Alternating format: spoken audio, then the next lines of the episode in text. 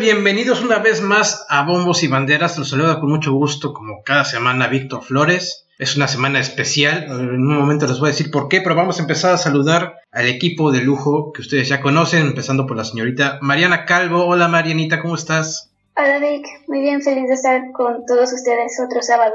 Qué bueno, qué bueno que estás aquí con nosotros acompañándonos. Mi Adri Flowers, ¿cómo andas, hermanito? ¿Qué onda, Vic? Contento, listo para hablar de deportes como cada semana. Mi Isra, ahora sí, eh, te dejaron salir temprano del torito para venir a grabar, ¿no? ¿Qué onda, Víctor? Pues sí, así es, ya tenemos ahí buenos contactos, entonces ahora nos permitieron salir a hacer la grabación y tendremos que regresar a terminar con trámites. Muy bien. Que tú ya sabrás de qué se trata. A cumplir horas, exacto. Eh, le mandamos un saludo y abrazo a nuestro amigo Arturo Martínez. Esperemos que, que se pueda reincorporar próximamente, que todo se encuentre bien. Y bueno, esta semana es especial porque vamos a hacer presentación de nuestro fichaje bomba del verano. No sé si, si, realmente va a dar los resultados que esperamos, si va a ser un petardo o no. Ya el tiempo lo dirá. Vamos a presentar al señor Ricardo Gómez, mejor conocido como el Ricky.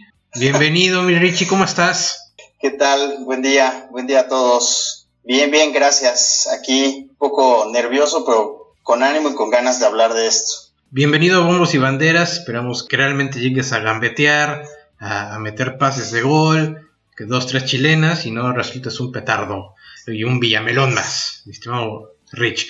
¿Cómo te gusta que, te llamemos Ricky o Richie? ¿O Ricardo? ¿Cómo te gusta más? Como prefieran. O sea, el nombre es el mismo, así que no hay problema. Como ustedes gusten, no tengo ningún problema con eso. Perfecto. Oye, antes de que empecemos, cuéntanos un poquito cuáles son tus, tus equipos favoritos, para que la gente que, te está escuchando por primera vez sepa qué tipo de persona eres, qué esperar de ti, qué no. Entonces, a ver, cuéntanos, ¿cuál es tu, equipo favorito en Europa de fútbol? Eh, principalmente el Real Madrid. Creo que eso habla un poco del balance que voy a traer a, esta conversación. Se acabó un poco la crítica a los merengues. Hacemos malas decisiones, pero estoy, estoy abierto a tomarlas pero ya basta. Ya me cansé de escuchar cómo quieren hundir al club, se acabó eso. Entonces, Real Madrid es mi equipo principal. Tengo también cierto corazón por el Arsenal en Inglaterra. Eh, y en la Liga Mexicana, eh, ustedes mejor lo saben, pero eh, yo nací como un chiva y me transformaron, me convirtieron a, a la universidad, a Pumas. Entonces ahí tengo un poco el corazón partido entre esos dos clubes que desafortunadamente no van tan bien ahora, pero, pero bueno, ahí intentan darlo todo, ¿no? También te gusta el fútbol americano, eres, Correcto. eres patriota, ¿no? patriota de corazón. Pero aquí la, pregunta es, ¿sigues siendo patriota ya que salió Brady o, estás buscando ya acomodarte en Tampa o cómo está el asunto? Porque ya varios se cambiaron, varios se cambiaron, entonces... No, no, no, para nada. Yo no llegué a los Pats por Brady, yo llegué a los Pats por Richard Seymour. Era un linebacker. Eh, era el jugador que me llamaba mucho la atención, lo había seguido en colegial antes y empecé a seguir a los Patriotas y ya después de eso fue cuando empezaron como, o sea, como a los dos años empezaron ya a ganar los Super Bowls como con Brady y demás. Entonces no fui tan fan de Brady, o sea, sí es un super coreback, pero no por él me voy a mudar como los que se van al París ahora que Messi está allá, ¿no? Exacto. A Ladris como que le, le brincó algo, ¿no? No, bueno. Eh, no, no, no, béisbol, En béisbol ¿A Béisbol eh, está raro porque también eh, yo he seguido mucho los clubes que, a los que les voy, es más por un jugador o, por alguien que me llama. El Real Madrid me llamó mucho la presencia de Roberto Carlos en ese club y bueno, después se hizo como el, Madrid eh, brasileño y eso me, encantó.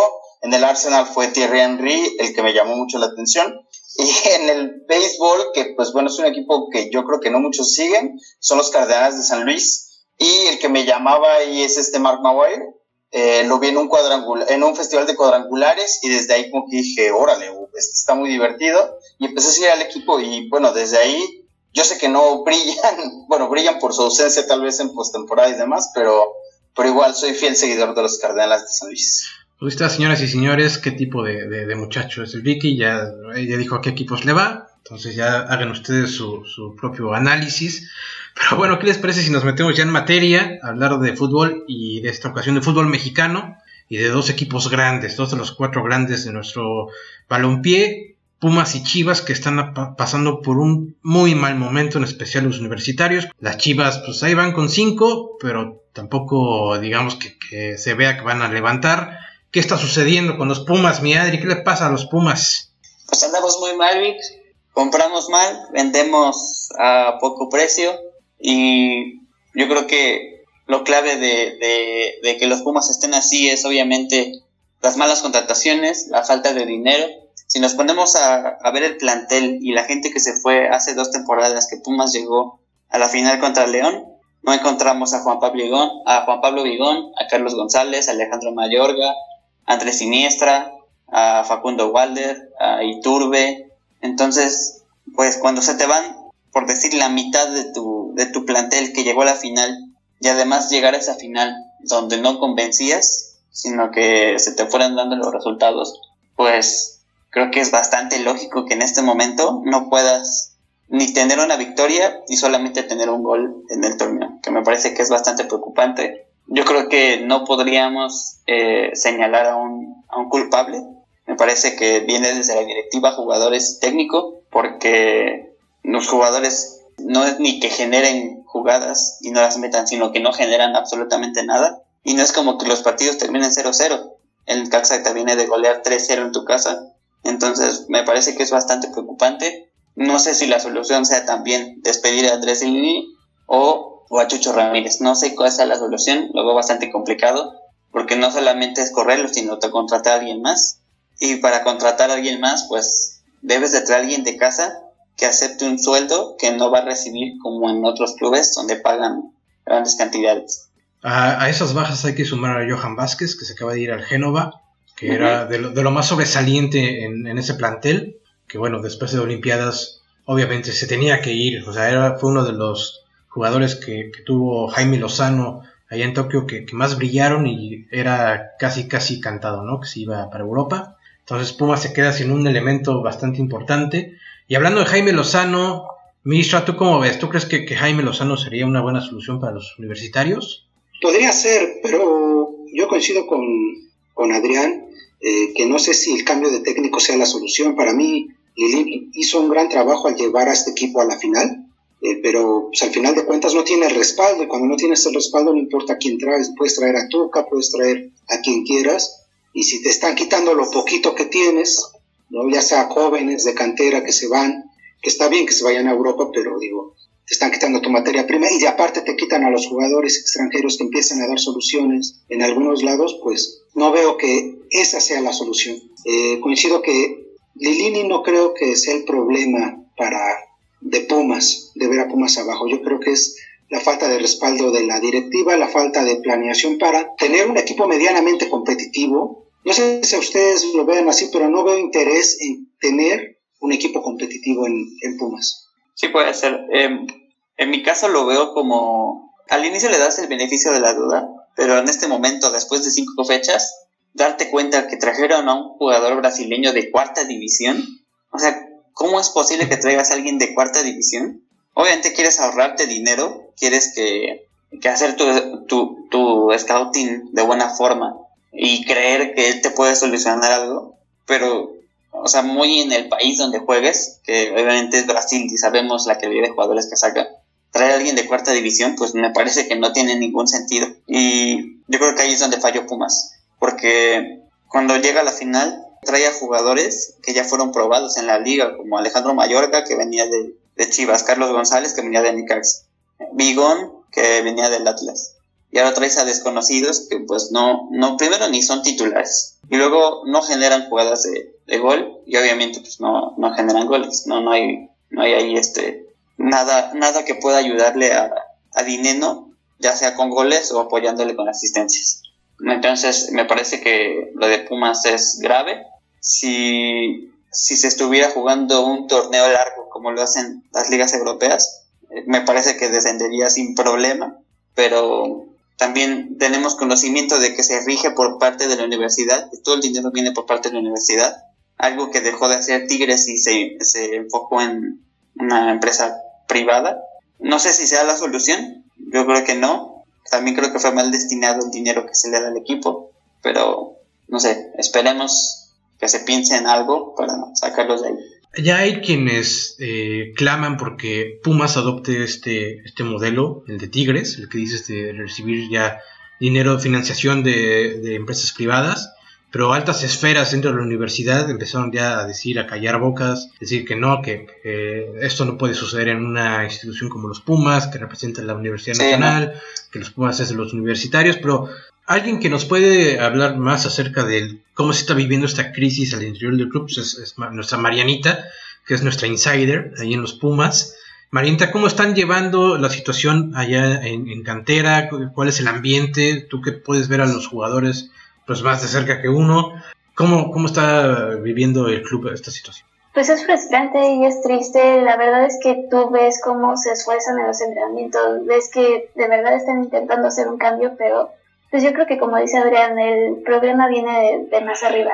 Ha sido sobre todo una crisis económica, a mi parecer, que no nos ha permitido estar en un nivel competitivo con el resto de equipos, porque como bien dices, pues el resto de equipos ya no funciona de esta manera, tiene muchas inversiones extras y trae jugadores de un calibre que están fuera del nivel al que nosotros podemos alcanzar. Al final nuestra cantera todavía no está lista y pues sí, no logramos conseguir jugadores como otros equipos cuando buscan de forma internacional. Y pues sí, el ambiente es, complicado porque pues ya todos están enojados. Creo que los partidos se puede ver su frustración de que no les salen las cosas por más que lo intentan y eso mismo yo creo que los está tirando.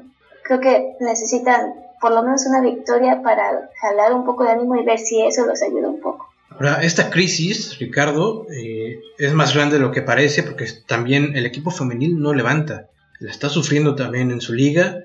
¿Tú a qué crees que se deba realmente? O sea, el, asunto económico o hay algo más porque, eh, o sea, es poco probable que esto suceda, ¿no? Que, el equipo varonil y el femenil vayan mal al mismo tiempo. ¿Cuál es tu, tu, visión de, todo este problema?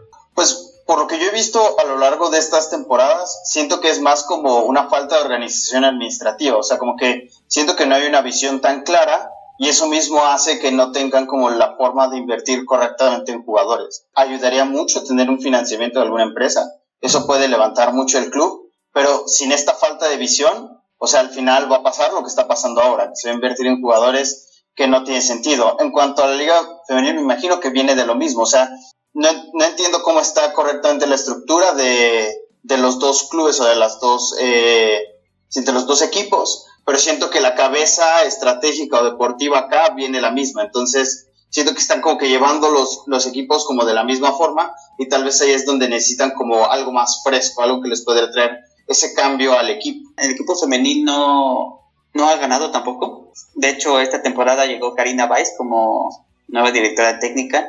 Dejaron ir a Ileana Rodríguez, que ella estuvo desde que se creó la liga y la temporada anterior eh, terminaron quinto lugar de general y bueno, llegaron hasta cuartos de final en la liguilla.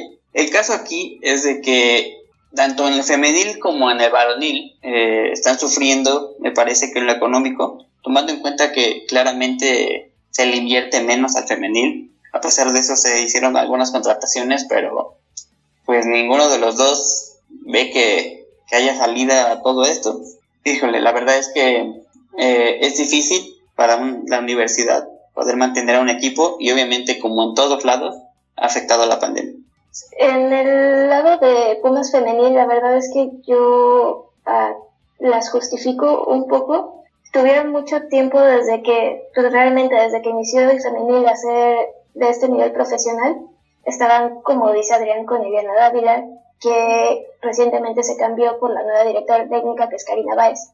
La verdad es que yo he visto trabajar a Karina Baez y me parece una directora muy buena, creo que tiene muy buenas ideas, pero es obvio que el equipo no, no tengo un cambio de un día para otro, es una adaptación porque son dos personas completamente diferentes, tienen una forma de entrenar y, y apenas se están conociendo, realmente apenas está generando ese vínculo de confianza entre jugadoras y directora y están entendiendo este nuevo sistema. Entonces creo que es obvio que por adaptación todavía no encuentren ese juego, pero la verdad es que yo, por como las veo, tengo muchas esperanzas en ese equipo para la próxima temporada, por lo menos. Yo coincido con, Ricardo, eh, no hay una planeación o como él lo decía, una, una visión. Y de ahí, regresando a, tu pregunta que hacías de si Lozano, Jimmy Lozano, caería bien aquí, pues Jimmy Lozano hizo bien las cosas con, con, la selección, pero ve la calidad de jugadores que tenía. Difícilmente se va a encontrar un Antuna, un Romo, un Laines en Pumas. Y no creo y no veo en Pumas que quieran contratar ese tipo de jugadores. Ya comentaba Adrián que traen incluso jugadores brasileños de cuarta división. Muy difícil el panorama para Pumas y posiblemente pues sea la solución buscar un financiamiento, digamos, de la iniciativa privada, donde haya interés por invertir y crecer el patrimonio, porque si siguen dependiendo así de, la universidad, pues no sé, no, no veo yo futuro para, para Pumas, eh, por lo menos en, en el corto plazo, ¿no? Y menos de la cantera. Creo que tiene mucho tiempo que Pumas no saca un buen jugador. Por lo menos un buen delantero no saca. Y, un ídolo, un ídolo que haya salido de la cantera o que haya podido partir a Europa, yo creo que Héctor Moreno es de los últimos, tiene bastante tiempo y se tiene conocido desde hace mucho tiempo que, que en la cantera entran los conocidos de tal jugador, los hijos de, del exjugador de acá, del de allá. Y obviamente eso ha hecho que no entre la calidad que debería entrar, porque se sabe que en el barrio es donde está el talento, ¿no? Pero creo que eso es algo que ha afectado mucho al fútbol mexicano, ¿no? O sea, es algo que yo también, por ejemplo, veía con Chivas. Chivas eh, antes era como un equipo que forjaba mucho el talento mexicano, aunque la cantera siempre la llevaba Atlas. Entonces Chivas era como el club grande, pero Atlas era el que les daba como el sabor a, a los jugadores jóvenes. Y Pumas en ese entonces se caracterizaba por siempre estar debutando jóvenes en la primera, siempre, siempre, siempre. Fueran no grandes figuras, lo hacían. Pero ahorita ya ninguno de los dos clubes lo están haciendo. Creo que eh, lo que pasa con Chivas ahora es como que no tienen esa misma cabeza. O sea, ellos sí tienen la lana, pero siento que desde que fue lo de Vergara y creo que la salida de Matías Almeida, como que Chivas perdió el rumbo completamente y tiene lo que a Pumas le falta. O sea, Pumas tiene un buen DT que los puede coordinar, pero no tiene como esa estructura que les puede dar como el equipo para llegar a algún lado, ¿no? Y Chivas tiene como esa estructura, pero no tiene como al líder que les forme el equipo. O sea, siento que eso es como que lo que está pasando. Y bueno, a nivel general, la cantera en temas de fútbol mexicano creo que es algo que está fallando mucho ahora. Sí, sí, Chivas tiene el dinero, hay que hacer un, intercambio, ¿no? Entre Pumas y Chivas, que nos presten algo de dinero, les pasamos al Lili. Y Chivas me parece que tiene buen plantel. Yo creo que ahí el, el, problema sí es mantener tanto tiempo a Bocetich. Yo creo que ya, ya se le acabó su ciclo. Es eh, darle un cambio completamente. Y los jugadores a veces parece como, como que eso no funciona, pero alguien que los motive de otra forma, incluso a los olímpicos que vienen de conseguir algo muy importante, creo que ya les hace falta y va a ser bueno, yo creo que es lo que necesita Chivas. También es cierto que siempre en México nos estamos quejando de que a los técnicos no se les da espacio para trabajar, no se les da el tiempo. Creo que Chivas por ese lado está haciendo lo que la afición siempre dice, es que no les dan tiempo a los, técnicos, siempre los corren dos o tres partidos. Eh, bueno, pero ¿cuánto tiempo pero, ¿Crees tú que es el adecuado? Pues no, no lo sé, pero yo creo que yo se hubiera apostado, si estuviera en mi poder, yo se hubiera hecho lo mismo que Chivas, de mantener a, Bucetich para ver si el proyecto empieza a cuajar. No sé cuánto tiempo más lo... No se ha visto una mínima mejoría. No sabes qué apostar. Si tú tienes tu quinela, no sabes qué apostar la próxima semana cuando juegue Chivas. Porque hace 15 días las Chivas juegan muy bien. Eh, creo que fue la jornada 2 donde enfrentan al Puebla ganan muy bien, golazo de Brizuela, y viene la jornada anterior y, o sea, no, es otro Chivas, no sabes qué apostar. Yo, yo estoy con Víctor en cuanto al respaldo a Bucetich, yo hubiera hecho exactamente lo mismo, porque creo que es un, mal en el fútbol mexicano y es el mayor mal, el darle seis meses a un entrenador para que te dé resultados. Chivas ha hecho bien, pero el problema está en que no deja en claro ante su plantilla, ante sus jugadores, que va a respaldar a Bucetich sobre las estrellas. Y yo creo que Bucetich no tiene el control del vestidor. Algo que han hecho en otros, en otros equipos, que respaldan al entrenador, y si se tiene que ir, quien se vaya, se va. Hayas gastado lo que hayas gastado. Chivas no quiere perder lo que ha invertido en sus jugadores, porque ha invertido mucho dinero. Pero eh, ese mensaje entonces es como contradictorio. Por un lado, respaldas a los jugadores en los que gastaste, y quieres respaldar a un, un, con un entrenador, pero no le das el poder sobre los jugadores. Yo recuerdo, trataba de recordar algo más reciente, pero no puedo. El, un caso que recuerdo es el de Enrique Mesa, aquel Enrique Mesa de Toluca. Toluca había invertido mucho en, un jugador que era incluso mundialista, en el portero Luis Islas, porterazo, Luis Islas no se llevaba bien con Mesa y Mesa puso sobre la mesa o se queda el portero Luis Islas o me voy yo. Y Luis Islas era incluso eh, titular en la selección argentina. Y lo dejaron ir, se quedó Enrique Mesa y al final Enrique Mesa logró el control de su vestidor y logró, creo que un equipo de los pocos históricos más recientes, ¿no? Con una gran trayectoria. Igual eh, en, en Tigres ha hecho un poco lo mismo cuando le dieron todo el respaldo a Tuca Ferretti y se tenía que comer banca los jugadores que tenían que llegar y tenían que comer banca. Eso yo no lo veo en Bucetich. Sí veo el respaldo de la, de la directiva hacia Bucetich, que es un gran entrenador, pero por otro lado también veo que quieren seguir consintiendo a sus jugadores y entonces así no creo que Bucetich logre controlar a este equipo. Bueno, el respaldo que le dan al Tuca es obviamente porque ya ganó unos campeonatos y viene con victorias. Bucetich no ha hecho eso. Con Chivas, con Chivas, pero Bucetich. Eh, ah, bueno. No, por nada no, pues lo llaman el rey no, del fútbol. A Chivas, a, Chivas, ¿qué, ¿a Chivas qué le importa? ¿Qué le interesa que Bucetich haya ganado títulos con otros y con ellos no funciona? Le van a cambiar el nombre del equipo. Le, están dando, eh, le están dando el voto de confianza. Por ejemplo, yo también estoy viendo aficionados de Pumas que ya quieren la cabeza de Lilini porque el equipo no funciona, porque lleva dos puntos. Pero trae al que tú quieras, trae a Jorgen Klopp, trae, y no levantes equipo el problema ahí en Pumas no es el entrenador, es el material con el, con el que cuenta, que es material pues muy nuevo, porque son chavos que están subiendo o son extranjeros de, de no la, de una calidad inferior a la de la Liga MX. Eso es lo que está sucediendo en Pumas. Pero yo creo que en Chivas, hasta ahora, están haciendo bien, manteniendo Bucetich, pero como dice Isra, también tienen que cambiar un poco en el trato a los jugadores. ¿Para qué? Para que Bucetich pueda trabajar con ellos. Eso es lo que está sucediendo en Chivas. El problema es grande para los dos equipos y es triste verlos porque Pumas cuántos años fue, eh, incluso décadas, base de la selección mexicana y ahora tú ves las dos selecciones, por ejemplo la olímpica y la mayor que jugó Copa Oro, ¿cuántos Pumas había en los dos planteles? O sea, los podemos, comprar, los podemos contar con una sola mano. Eso es tristísimo que esté sucediendo con la universidad. Esperemos que pronto levante y también pues Chivas por ser uno de los más grandes del país, ¿no? También es es feo verlos ahí debajo de la, de la media de la tabla. Ojalá estén, estuvieran los dos peleando entre los primeros seis, cuatro. Pero yo creo que esta temporada no lo vamos a ver. Y bueno, eh, una pequeña nota que se acaba de dar a conocer. Si usted es eh, fanático de Leo Messi y está esperando el debut de Messi con su nuevo equipo, ya se anunció que el astro argentino va a debutar el próximo 29 de agosto en la Liga Francesa frente al REM. Mi Adri, Ahora sí, por tu camiseta con la 30 en el dorsal, por favor. No, no, no, no, no. A ver, yo no le voy a París. Yo no le voy a París.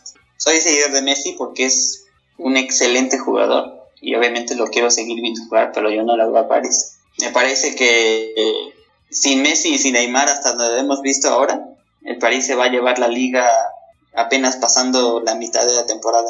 O sea, es demasiado dominio, demasiado jugador de calidad o sea, no hay forma de que alguien pueda competirlo quitarle la liga. Lo que pasó el año anterior, me parece que fue un accidente, pero no, no hay forma. Y la verdad es que, pues, nada más queda ver a Messi en otro equipo, disfrutar su juego y, listo. Yo lo que quisiera saber es, o sea, realmente el París ahorita está libre de pretexto para ganar todo. O sea, creo que Pochettino ahorita es el entrenador con más presión sobre sus hombros porque tiene cualquier jugador que quiere, casi casi nos lo ha demostrado. Está la incertidumbre todavía de si Mbappé se va al Madrid o no, pero eso, pues, quién sabe. O sea, el Madrid se ha caracterizado, bueno, la Liga Española se ha caracterizado por hacer fichajes bomba de último minuto, casi 10 minutos antes de que cierre la, la ventana de fichajes. Entonces todavía puede estar en el aire. Por la situación de dinero no creo, pero quién sabe, ¿no?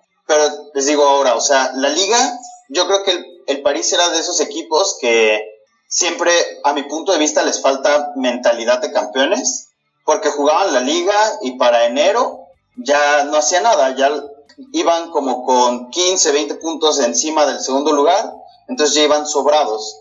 Pero esa mentalidad les pasaba factura siempre en la Champions. Entonces yo lo que quisiera saber es qué pretexto van a tener ahora si no ganan la Champions. Les falta Cristiano Ronaldo, que les falta quién? Jala. Tienen porterazos, tienen super defensa y creo que ahorita en los dos o tres partidos que ha tenido la Liga Francesa se han comido dos goles de equipos que yo creo que nadie conoce, nadie conoce al Brest, nadie conoce al Strasbourg, entonces, ¿qué les pasa, no? Y en la, en la Champions va a ser súper castigado eso si se topan con un Manchester United y demás. No va a haber Messi, no va a haber Neymar, no va a haber Mbappé que lo salves. Entonces les digo, la pregunta aquí es, ¿qué pasa si no se llevan esa Champions? Yo creo que, como dices, eh, la presión sobre Pochettino va a estar bastante fuerte porque mucha gente podría pensar que llega al vestidor y les dice, pues hagan a jugar, ¿no? O sea, son tan buenos jugadores, así, ahora les van a hacer lo suyo. Pero manejar un vestidor con tantas estrellas y acomodarlos en la cancha, me parece que, es algo que bastante complicado, lo veníamos platicando. ¿Quién va a ser el capitán? ¿Quién va a tirar los penales? ¿Quién va a tirar los tiros libres? Va a ser algo, algo difícil pero yo creo que la mentalidad tiene que ver si la cambian, pues no hay forma de detenerlos. Y si hay alguien, me parece que es el Manchester City o el Bayern Munich. Bueno, esa es la situación del París, pero yo tengo una pregunta para, para el Ricky, que es eh, madridista de esos recalcitrantes, que es nieto de, de, de, Florentino. Digamos que Mbappé se va al Real Madrid. Automáticamente el Madrid está obligado a ganarlo también todo, ¿no? Si reciben a Mbappé. No. ¿Cómo no? ¿Cómo que no? No, no, no. o sea, veamos la situación del Madrid. El Madrid, ¿a quién ha fichado hasta ahora? Solo a la y de gratis. Eh, ha dejado ir a, su lo más fuerte de su defensa. Eh, en la media, su media creo que, o sea, según yo el promedio de edad del Madrid, de los, entre los jugadores que tienen ahorita, es como de 31 o 30 años, por ahí, y está súper elevado. Sí, pero el medio eh, campo del Madrid hasta hace unos meses decía que, que era el mejor del mundo. O sea, tienes a Tony Cross, tienes a Eso lo decían en ESPN. Tienes a Modric. podemos irnos de eso.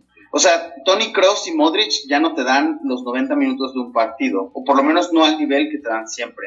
Son jugadores de 60 minutos a lo mucho.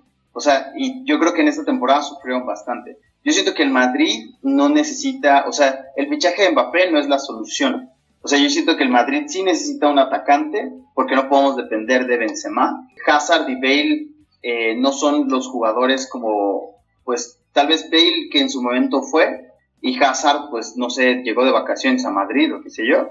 Pero no, yo creo que el Madrid necesita una reestructura distinta. Yo también siento que necesita un cambio de visión. Eh, el vender a jugadores como Reguilón, eh, el no saber qué hacer con Dani Ceballos, ese tipo de jugadores que pueden traer talento al medio campo o en la defensa o que pueden ser más creativos. Por ejemplo, a mi parecer, el que Marcelo sea capitán y que sea titular, yo siento que Marcelo ya no está en, tal vez en el rol de liderazgo sí, pero como jugador no. El Madrid necesita un cambio un poco distinto.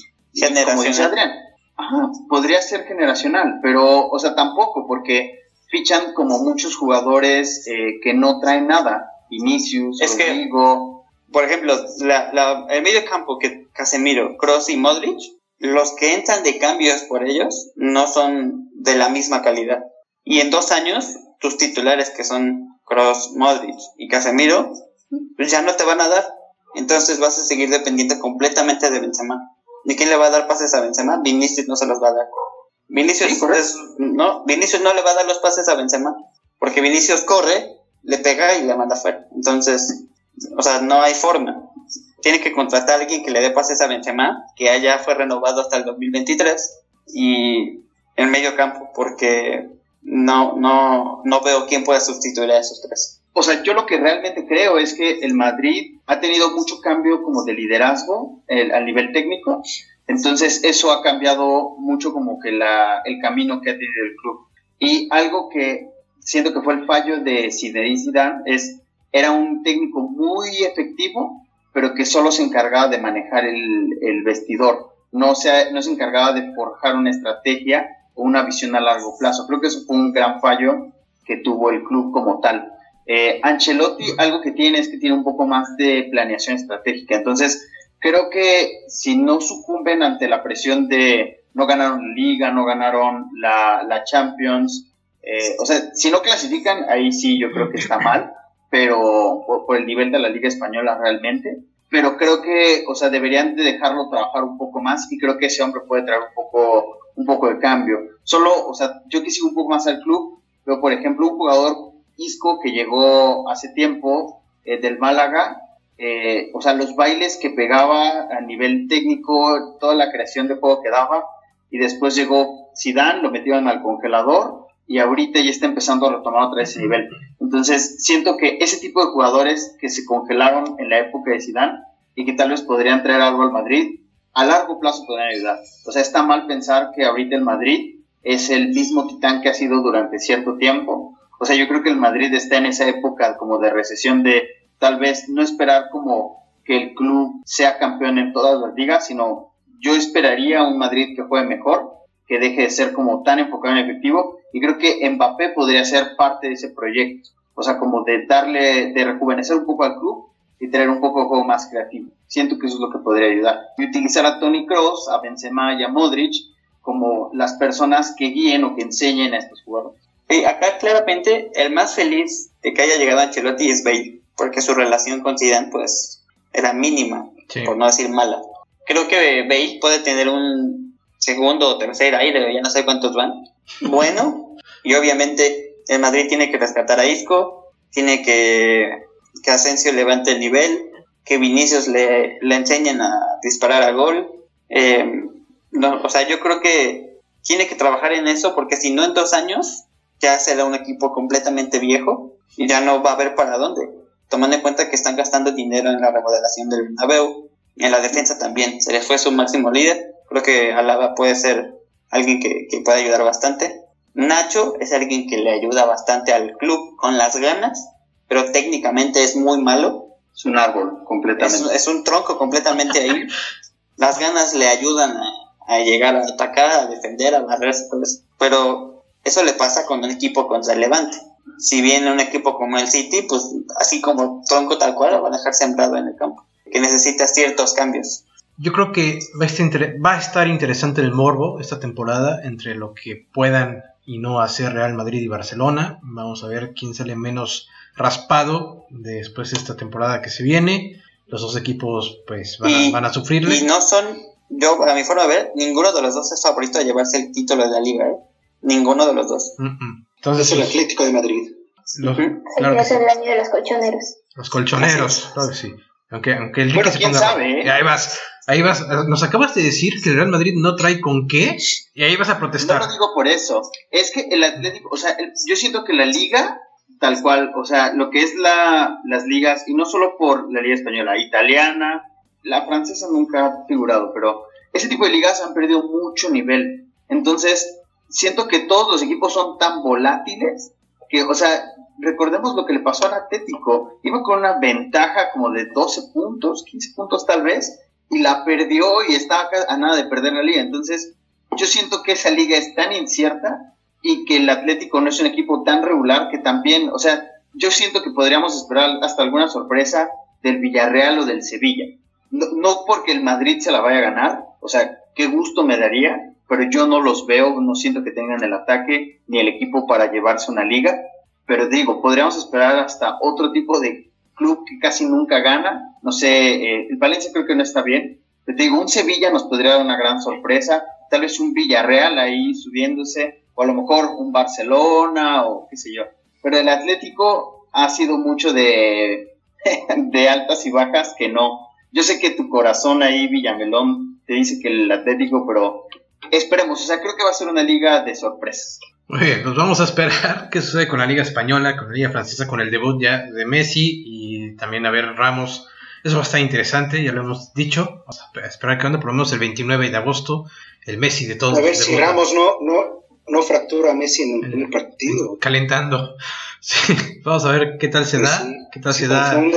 La relación de ellos en el campo va a estar bastante interesante. Pero bueno, ¿qué les parece si hablamos ahora de la pelota de 108 costuras, la MLB, con lo que se dio esta semana, evolución de, en el caso Trevor Bauer, de un giro porque una jueza desechó la demanda de eh, restricción de acercamiento por, parte de una de las demandantes. Hay que recordar que ya son dos mujeres las que están acusando a Trevor Bauer de, de violencia durante sexo. Una jueza ya desechó la demanda de una de ellas de restricción pues al decidir que, lo que está diciendo esta, esta señora pues no, no es realmente lo que sucedió, la investigación sigue adelante, en Pasadena las investigaciones van a seguir todavía por un buen rato, la MLB está haciendo su propia investigación y recordemos que independientemente de lo que suceda con Bauer, con la ley en los estados en los que se le está acusando, la MLB puede tomar su propia decisión dependiendo de lo que ellos eh, descubran si la MLB decide suspender a Bauer de por vida, lo va a hacer eh, sin importar mucho lo que suceda afuera en los juzgados, ¿no? Eh, ¿Ustedes cómo ven? ¿Creen que, que, si Bauer sale limpio ante la ley de Estados Unidos, pueda regresar a jugar con los Dodgers? ¿O ya vimos a, a, Trevor Bauer despedirse definitivamente de las grandes ligas? Bueno, primero, es lamentable que sigan sucediendo este tipo de casos, que cada vez serán más en todas las ligas de todos los deportes y qué bueno que, se, que salgan a luz y los denuncien. Previo a comenzar eh, este podcast platicábamos de lo que se ha dado en México, que es también vergonzoso. En este caso de la MLB, esperando obviamente lo que suceda en el ámbito legal, esperamos todos que a pesar de que Bauer es una superestrella y que llegó pues con máximos honores, por así decirlo, a los Dodgers, se le suspenda de por vida. No, no creo que, que la MLB quiera dar una imagen errónea y lo mejor que puede hacer es suspenderlo. Por mucho que sea tu gran estrella, una de las grandes estrellas que tiene la liga, y que sea de los pitchers, de los abridores principales del equipo campeón, se le debe suspender de por vida. No puede alguien que es acusado de violencia seguir practicando un deporte profesional. Ahora, eh, Bauer aceptó, desde el inicio aceptó que hubo violencia en esa relación sexual con la señorita que lo acusó en, en primer lugar. Él aceptó, pero dice que fue algo eh, en acuerdo, fue consensual. Que después lo que ella está diciendo, por lo que lo está acusando, pues ya es exageración de ella, para tratar de sacarle dinero o lo que pueda, no sé, algún rencor, ¿no? Yo qué sé. Él aceptó que hubo violencia porque fue eh, de común acuerdo con ella. Si Bauer resulta ser inocente de, de, de, todo lo que dice ella ya, o sea, de ese extremo que ella platica, que incluso la golpeó y le causó, me parece, una fractura en el cráneo y hizo un montón de barbaridades mientras ella estaba inconsciente. Si, si, si demuestra que Bauer realmente no cometió lo que ella dice, ¿ustedes estarían de acuerdo con verlo otra vez? Este, ok, es que... ¿O no? Creo, creo que a pesar de que haya un común acuerdo, cuando hay una fractura de cráneo, o sea, o sea, ¿cómo, cómo, no, no, no. ¿cómo defiendes algo así? O sea, sí, por sí, muy sí, acuerdo o sea, que haya, una fractura de cráneo. Estoy de acuerdo. haciendo o qué? No, yo estoy. ¿Era un acuerdo de darle con un martillo, rodillazos o qué? No, estoy de acuerdo, pero a lo que voy es. ¿Y si Bauer no, le, no, le, no fue el autor de la fractura de esta mujer? Si se muestra que él no la fracturó, que no fue Ah, como, como, como dice Creo ella. que, creo que aparte de, ahora sí, de lo que es lo, la, la parte legal y de juzgados, la MLB tendría que hacer una, una investigación aparte. O sea, bueno, ya te libraste de eso, nosotros tenemos que hacer, porque la, la, la MLB tiene una imagen que cuidar. Exacto, sí. Tendría que hacer su propia investigación. Lo está haciendo, lo está haciendo. Yo creo que. Que A lo mejor Ibauer no vuelve a jugar en la MLB, pero sí juega en, en, en Japón, por Sí. decirlo. Sí, puede ser. Puede ser. La, la onda es que esta semana eh, pues Bauer creo que ganó cierto territorio en cuestión de demanda y que pues podría terminar eh, girando todo a su favor y siendo perdonado por lo menos por las, autoridades estadounidenses. Pero pues hay que ver qué sucede con, con la liga, ¿no? Si permite que una persona ya con esta reputación que va a traer, con todo lo que se ha dicho, pues se vuelva a poner un uniforme de, de un equipo de ligas mayores. Eso va a estar también bastante interesante. Pero bueno, hablando ya de lo deportivo, yo sé que Marianita está contentísima porque sus Bravos de Atlanta van en primer lugar. Marianita, ¿cómo, ¿qué se siente? Porque hace, ¿qué? hace un mes estábamos diciendo pues ya los Bravos que vayan recogiendo y, y cierren la puerta, ¿no? Que apaguen y, y se vayan. ¿Cómo está Sí. ahora, Marianita? ¿Cómo, ¿Cómo ves a tus Bravos?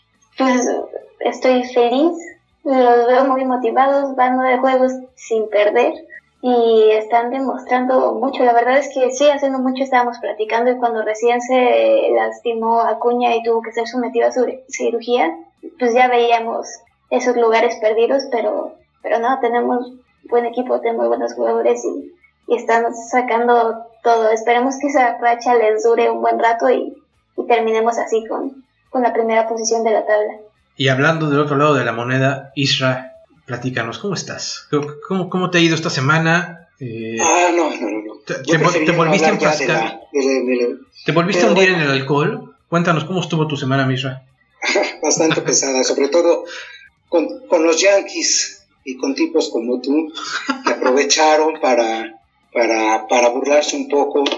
Pero bueno, es justificado realmente, recuperaron un terreno que yo pensaba que ya era irrecuperable, 10 partidos, si no me equivoco. Sí, nueve y medio, nueve y medio por ahí. Entre Yankees y Boston.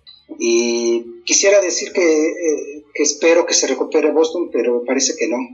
parece que la caída no tiene, no tiene paracaídas. Se van, se van con todo al fondo, ¿eh? Estaba platicando con, con nuestra especialista invitada, Chelsea Guzmán, sobre la situación de Boston. Ya ves que ella también le va a las calcetas rojas. Eh, le decía a mi Chelsea, ¿qué, qué, está, ¿qué, le está pasando a Boston? ¿Por qué de repente esa caída, esa caída libre? ¿no? Si lo que pasa eh, es, el picheo, lo que le está fallando a, los medias rojas, y pues es que dejaron pasar el periodo de, intercambios y no llevaron a nadie realmente importante en ese departamento, ¿no? El picheo es lo que está fallando y lo que tiene a los medias rojas en caída libre prácticamente. Sí, le están pegando con todo al picheo de Boston. De nada te sirve meter ahí cuatro o cinco carreras si de regreso te meten diez por partido, ¿no?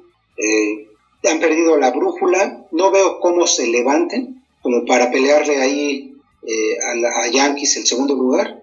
Y, es impresionante lo que decía Mariana, cómo en un mes puede cambiar tanto las cosas en esta liga, ¿no? Con tantos partidos que se juegan, es lo que hace emocionante las ligas mayores. De repente estamos viendo un panorama, yo ya estaba preparándome para la postemporada, pero creo que me voy a quedar con las ganas. Otro que se va a quedar con las ganas, me parece, es el Ricky de ver a sus Cardenales de San Luis. Yo creo que ya se quedaron muy lejos de la pelea por el wild card. Esa, esa pelea de, los wild card en la Liga Nacional se va a poner buenísima. Los rojos de Cincinnati también se levantaron del más allá. O sea, los rojos ya estaban en el más allá prácticamente. Se levantaron, ya empataron el récord de los padres de San Diego. Están eh, empatados ahora mismo cuando se está grabando este podcast. Y yo creo que ellos son los que se van a llevar el wildcard porque los padres también, al igual que Boston, van en caída libre. Parece que no, no van a, reaccionar. Eh, han tenido muchos problemas con Fernando Tatis Jr. Creo que el fallo de ellos es depender demasiado de un solo jugador, teniendo un plantel tan vasto. Pero cuando Tatis Jr. no está bien, los padres sufren muchísimo. Y ahora mismo, aunque esté jugando de jardinero, pues no es el mismo Tatis Jr. que aunque regresó con dos home runs y lo que tú digas, no está rindiendo lo mismo como jardinero que como shortstop. Entonces yo creo que ahí los padres eh, tienen un problema grande al depender tanto de, un jugador y de su bat. Van en caída libre y son los rojos los que están pues ahí, o sea, eh, ganando cada vez más y pues mi Ricky, tus cardenales ya muy lejos, muy lejos del de wild card, ¿no? Sí, la verdad es que yo llevo años jugando PlayStation, MLB para verlos en postemporada, tal vez ganar una serie mundial, porque realmente no creo que figuren desde hace rato, entonces eh, pero bueno, igual no dejo de ver, o sea, para mí la época más emocionante del, la MLB es la postemporada y creo que los juegos de Wildcard son los más interesantes. Sí, como dices, yo creo que ahorita el comodín de ese lado, pues creo que está entre los Dodgers y, Cincinnati, o sea, no, no veo como que, que haya una, una baja. Eh, pues bueno, aquí tendré que seguir al, al, equipo al equipo que sigue, que es el de mi papá, que serán los Yankees desafortunadamente ahí no me queda de otra, que también igual, eh, por lo que veo, se van a llevar el comodín. Por lo que veo ahorita creo que irían eh, contra Oakland, eh, creo que es lo más como, como cercano, entonces pues a ver, a ver qué tal. Digo, la postemporada es lo más, es como que la, la carnita de esto es lo más rico de, de la MLB, siento que es donde está ya toda la emoción y donde ves juegos súper reñidos, duelos de, de picheo más interesantes y donde ahí sí un, un solo hit, un cuadrangular te resuelve como tal cual la serie. Entonces, pues nada, por San Luis, pues gracias por participar, lo dieron todo y, y por los demás, pues a ver, a ver cómo, cómo queda esto. Estamos a unos 40 partidos de que termine la temporada regular. Y mi Adri, danos tu pronóstico. ¿Quién crees que se lleve el wild card? creo que ya los primeros lugares de división se están empezando a definir. Pero el wild card. A mí, a mí lo, que, lo que me gusta es del oeste de la Nacional entre Dodgers y Giants. Creo que de ahí va, va a salir el, puede darse la, la final de la Liga Nacional. Pero, híjole, es que los Dodgers tienen mucho poder ofensivo, tienen buenos abridores, pero su bullpen es una basura completamente. Los Dodgers pueden tener ventaja de cinco carreras y en dos entradas alcanzarlos. Y en, y en este intercambio que hubo hace poco, llevan a Max Scherzer, que es un increíble abridor, pero no hace nada por llevar a, a relevistas y cerradores. Me parece que ese es su, su talón de Aquiles. Los Giants creo que es un equipo más equilibrado y van a llevarse la división, pero no hay que descartar al campeón, obviamente, por todo el poder que tiene. Y en el caso de la americana, los Rays se van a llevar la división, los Yankees van a entrar como comodín. Yo la verdad, eh, de los Yankees, creo que están haciendo lo que esperábamos de un inicio, ¿no? Eh, la verdad es que su roster es muy bueno, tuvieron muchas bajas por lesiones, por casos de COVID, y en ese momento no es como que sea una sorpresa, es lo que realmente se esperaba. Entonces, a pesar de todo ese poder, creo que los Rays son los que se van a la división. Por algún, no sé cuál es la razón, pero tienen un control, un dominio sobre los Yankees, saben cómo jugarle, y creo que ahí se va a quedar. Yo, yo también no quiero que se deje hablar de los White Sox, creo que son como el caballo negro. Es un equipo que está jugando bastante bien y que podría dar la sorpresa. Yo creo que, que hay que poner atención ahí. Sí, bueno, esa división, la central de la americana, ya, ya está hecha. Los White Sox llevan una ventaja de 11 juegos y medio sobre el segundo lugar, que son los indios de Cleveland, que, que ya son sus últimos 40 partidos como los indios de Cleveland, que van a ser los, los guardianes de Cleveland. Entonces, yo creo que esta división ya, ya está echada la suerte ahí, ya son los White Sox quienes se van a llevar el primer lugar, pueden estar tranquilos. Y hablando de la americana, yo sí te voy a decir que sí es sorpresa lo que está pasando con los Yankees ahora mismo, porque cuando el equipo estaba completo, estaba en su mayoría saludable, todos los jugadores, es cuando, cuando peor estaba el, equipo de los Yankees, ¿no? Con el peor récord en la temporada. Y fue justo cuando se empezaron a lesionar y empezaron a caer infectados de COVID, cuando tuvieron que echar mano de, de refuerzos de, de, de AAA, que empezaron a levantar. Fueron los chavos los que llegaron a levantar al equipo eh, actualmente todavía hay un par, dos, tres que están eh, jugando ahí reemplazando a los titulares y creo que gracias a ellos es que se está logrando pues ya superar a, Boston y estamos a cuatro juegos de, de Tampa, ¿eh? entonces todavía falta nada más 40 juegos, pero yo no descarto que los Yankees puedan incluso ganar la división si siguen jugando como están jugando hasta el momento. Entonces... No, no creo, son clientes, son clientes de Rays. La última serie eh, de temporada regular de los Yankees es contra Tampa. Ojo, Ojo ahí. Bueno, también toma en cuenta que estás hablando, que están alcanzando a los Red Sox cuando en todas las series de la temporada no habían ganado una serie a los Red Sox apenas hace poco, la semana anterior. Uh -huh. Entonces, tampoco es como que sea tan fácil ganarle a los Reyes. No son los Red Sox, están de bajada los Red Sox, toma eso en cuenta. De estar a 10 eh, partidos detrás del segundo lugar de división a estar ya solamente 4 del primero, ya estaremos hablando más adelante, vas a ver, desgraciado. Ya estás muy crecidito, Víctor. No, pues es que aguanta, después de todo lo que sufrí a lo largo de la temporada, yo le dije a, a, a Chelsea, dije, Chelsea, la neta, este, sí me, se me fue la lengua en la pretemporada, yo dije que, que los Yankees iban a arrasar con todo el mundo, ve cómo estamos arrastrándonos, pero ahora sí, estamos de regreso. Es que tienen muchos jugadores de calidad, nomás que estaban dormidos, Stanton no había pegado, ya está despertando, la llegada de Anthony Rizzo y de Joe Gallo es muy buena. Anthony Rizzo es muy bueno. Estuvo de baja, de baja hace poco. Pero es muy bueno. Aaron George. Eh, Debió llegar a, a, Boston Rizzo. Tienen muy buenos jugadores. El problema de los Yankees es que buscaban puro cuadrangular. O sea, no quieren batear otra cosa. Sí. Se pasaron dos o tres meses buscando home run por todos lados. Stanton daba un batazo mal y se lesionaba por dos semanas, tres. Entonces, yo creo que algo les cambió el switch ahí que dijeron, pues ya tenemos que empezar a jugar pelota porque si no nos vamos a quedar afuera y para lo que ganamos tenemos que hacer algo, ¿no? Creo que ese es el gran cambio que ha tenido el equipo, pero realmente es para que estuvieran así desde que empezó la temporada.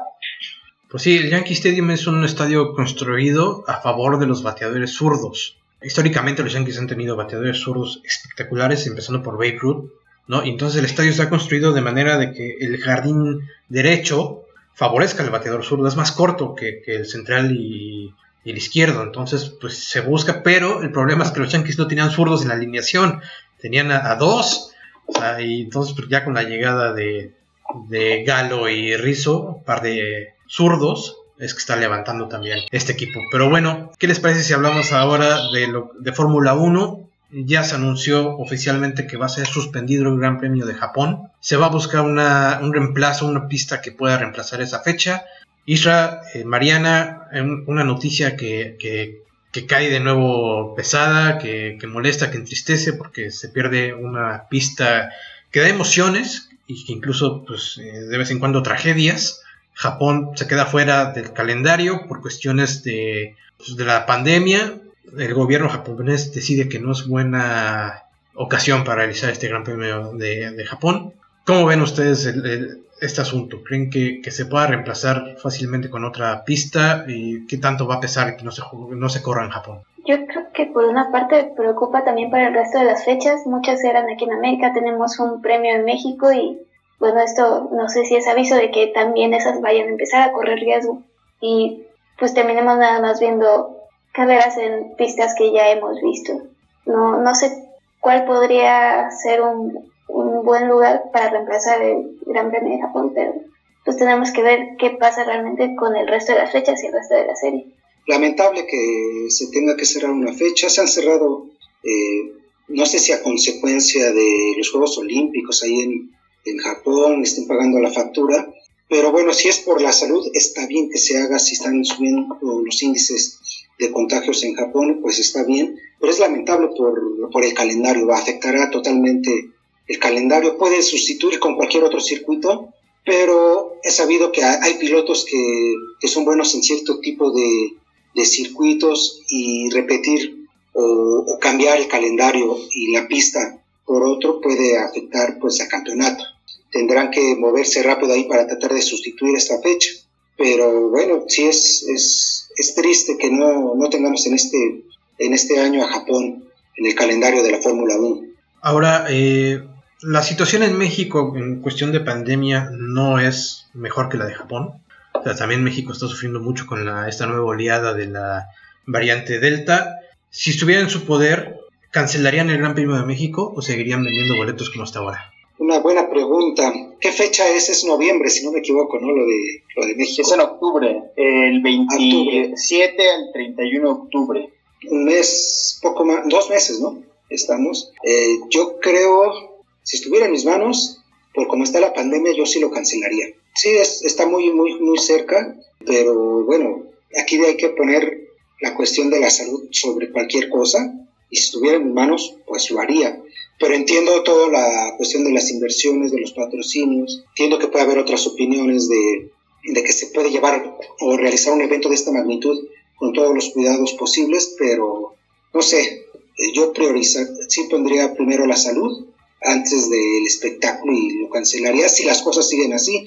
¿Qué tanto puede bajar los contagios y la salud en México en poco más de un mes? Pero si realizas el Gran Premio de México, el número de contagios podría elevarse exponencialmente. Digo, eh, hay, hay, actualmente hay playoff de Liga Mexicana de béisbol. Se está jugando la Liga MX. Hay estadios que se llenan. ¿Por qué suspender el Gran Premio de México? Entonces, si, si en otros, eh, otras ligas, otros deportes no, no lo hacen.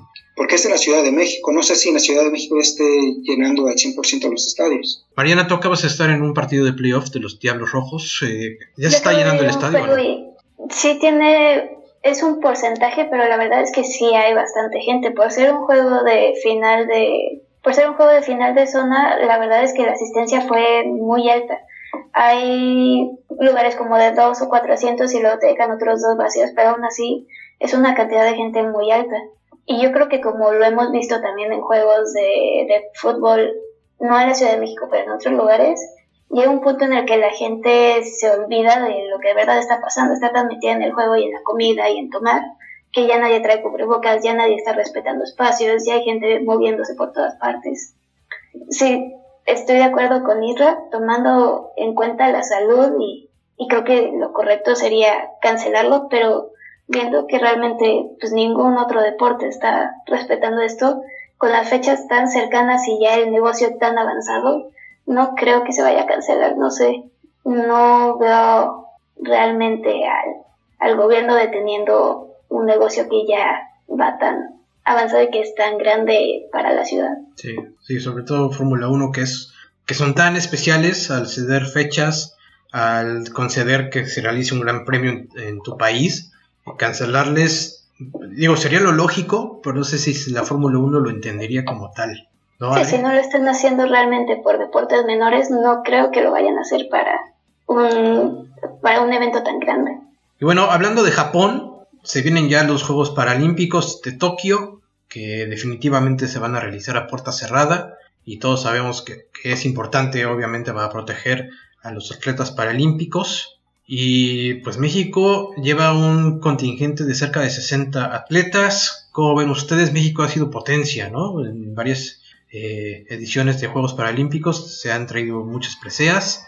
¿Cómo ven ustedes el contingente mexicano? Sí, de, de hecho estaba revisando hace poco una, una lista de los países que más medallas históricamente tienen eh, en este evento y México aparece en el top 10, si no me equivoco, por ahí por el 7 más o menos, y me, me parece que hay que reconocerlo, ¿no? Siempre se han traído bastantes medallas, México aparece en cuestión de natación y atletismo, que podemos decirlo son las pruebas como máximas de, los Juegos, y esperando que se traiga lo mejor, también pensando que se haga una mejor actuación de lo que se hizo en los Juegos Olímpicos.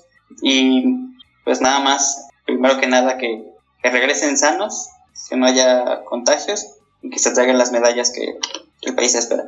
Lo que yo he visto es que México ha traído 289 medallas en dos ediciones de los Paralímpicos y el peso es 102 en bronce, 90 en plata y 97 oro.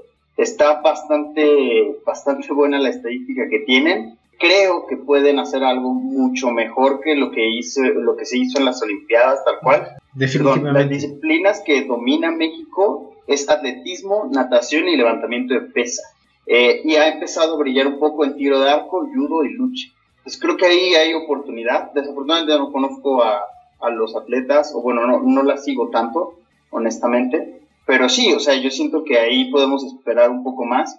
Y la ventaja es que van a seguir las mismas restricciones que tenían las Olimpiadas. Va a ser eh, a puerta cerrada y me imagino que va a haber un poco más de, cuidado hacia los atletas en este aspecto, eh, por las mismas condiciones, por el incremento de contagios, etcétera. Entonces, pues bueno, solo es cuestión de esperar a ver qué tan alto dejan el nombre del país, que sí, como dice Adrián, son del top 10. Entonces, pues bueno, esperar un buen desarrollo ahí y tal vez es algo en lo que deberíamos estar un poco más enfocados que no en las Olimpiadas regulares. Bueno, yo creo que ya de entrada en la primera jornada de competencia, los atletas mexicanos paralímpicos van a superar por mucho, yo creo que hasta el doble de lo que hicieron todos en las Olimpiadas. O sea, por lo menos dos oros va a haber en la primera jornada, estoy seguro. Sí, importante. México en Paralímpicos es potencia, como, como dice Adrián, y escuchando las estadísticas que nos comparte Ricardo, pues estarían alcanzando 300, posiblemente 300 medallas en el historial de México, algo que en los Juegos Olímpicos eh, pues no, no nos acercamos a esa cifra, ¿no? E, y lamentable también para completar el comentario que dice Ricardo de que pues lamentablemente no, no conocemos a estos atletas propiamente porque tampoco son que se difundan mucho estos tipos de deportes Tan es así que hacen un apartado especial de Juegos Paralímpicos para ellos y yo no recuerdo que tengan la misma difusión eh, históricamente a los Juegos Olímpicos que suceden previamente a ellos, ¿no? Sí, sí, definitivamente. las televisoras como que cortan ahí las transmisiones, pasan resúmenes, pero no gozan con ese atractivo que es una cobertura importante cuando pues son atletas que nos tienen ahí como potencia. Sí, definitivamente creo que se necesita no solamente más apoyo por parte de las federaciones, porque estoy seguro que igual que los atletas de Olimpiadas sufren mucho para poder prepararse, para poder tener condiciones de entrenamiento y después eh, viajar y lo que tú me digas, creo que sufren igual o más, ¿no? Porque ellos obviamente tienen mayor, eh, mayores necesidades, ¿no? Para poder entrenarse. Esperemos que que vuelvan eh, gracias a su esfuerzo en Tokio y con toda esa ganancia en metal que esperamos, pues que las autoridades mexicanas, como los hemos dicho cada cuatro años, por fin ya volteen a verlos y a darles el apoyo que merecen. Pero bueno, eh, Bombos y Banderas llega hasta aquí esta semana. Mi Ricky, de nuevo bienvenido al equipo. Qué bueno que, ya estás participando con nosotros. Llevabas varias veces, nos cancelaste un par de veces antes, desgraciado. Qué bueno que por fin ya estás aquí. Una te pedía, desgraciado, por ti voy al, psiquiatra, como diría Martinoli. Qué bueno que ya estás con nosotros, que, que la pases bien y que no falles. Gracias. Gracias, gracias y la bienvenida súper calurosa, buenos temas y, pues bueno, también lo bueno es que ya empieza después de, tan pronto empieza septiembre, ya arrancamos con Champions, empiezan a mover un poco más ligas, eh, vamos a tener deporte para cerrar el año en grande, entonces ahí cuenten conmigo para, para traer un poco de calor a la mesa. Eso, NFL, ahí viene, MLB entrando recta final, va a estar sabroso, ¿no? Pero bueno, vamos a despedirnos, a dejarlo por esta semana. Marianita, cuídate mucho, nos estamos viendo la próxima semana. Muchas gracias, Vicky. Otra vez bienvenido, Ricky. Fue un gusto tenerte aquí con nosotros y qué bueno que ya vas a compartir con nosotros el panel y todas las pláticas. Ah, ah, yo, sé que me la voy a pasar bomba cuando hablemos de Liga Española entre Real Madrid y Barcelona. Mi Adri, te traje a alguien que te va a poner también a, hacer que, que, que peles el diente. No, está bien, está bien. Siempre hay que recibir a todos como se debe. Y bueno, mi Rich, sabes aquí. Nos vemos cada semana para platicar de deportes. Mi estimado Isra, te, córrele de regreso, te están esperando para, la botanita en el torito, córrele. Hay que regresar a cumplir horas, pero sí, eh, muy contento de haber estado una vez más con ustedes. Eh, bienvenido, Ricardo. Eh, esperemos que que estés a gusto y ya, como tú dices, viene la Champions y quiero ver cómo se va a poner esto. Con la Champions, con el Madrid, con el París y con Adrián y Ricardo aquí tratando de justificarse los fracasos de sus respectivos equipos. Tú también eres este culé, no te hagas. Pero sí, yo también voy con el Barça. Sí, bueno, y Marianita también, es que se, esconde. Pero, bueno, eh, muchas gracias por escucharnos. Le mandamos un fuerte abrazo a nuestro amigo y compañero Arturo Martínez. Esperemos que se pueda reincorporar, que se pueda reincorporar la próxima semana, que todo esté bien. Y gracias a ustedes por escucharnos. Vean y practiquen mucho deporte. Nos vemos la próxima semana. Hasta luego.